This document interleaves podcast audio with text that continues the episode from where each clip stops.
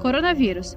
Qual o melhor momento para fazer os testes rápidos? Nesses testes rápidos, que a gente encontra agora na farmácia com uma certa facilidade, e mesmo alguns laboratórios, quando, qual é o momento exato de fazer esses testes? Qual é o período perfeito?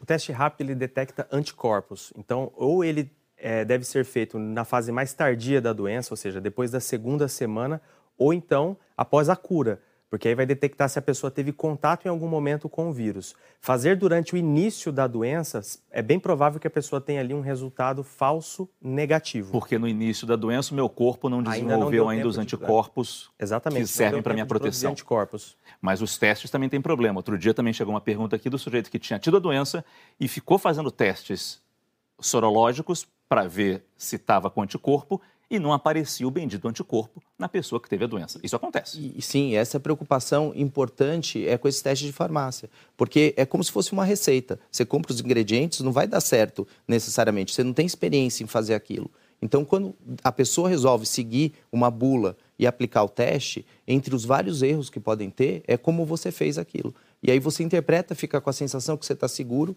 ou o teste dá errado, dá um risco positivo, você acha que teve a doença, e no final ele mais atrapalha do que ajuda. Tanto é, negativo ou positivo, Sim. falsos, atrapalham de qualquer maneira. Agora, o senhor falou sobre o teste sorológico de sangue, mas mandado para o laboratório. Sim. Esse é mais seguro.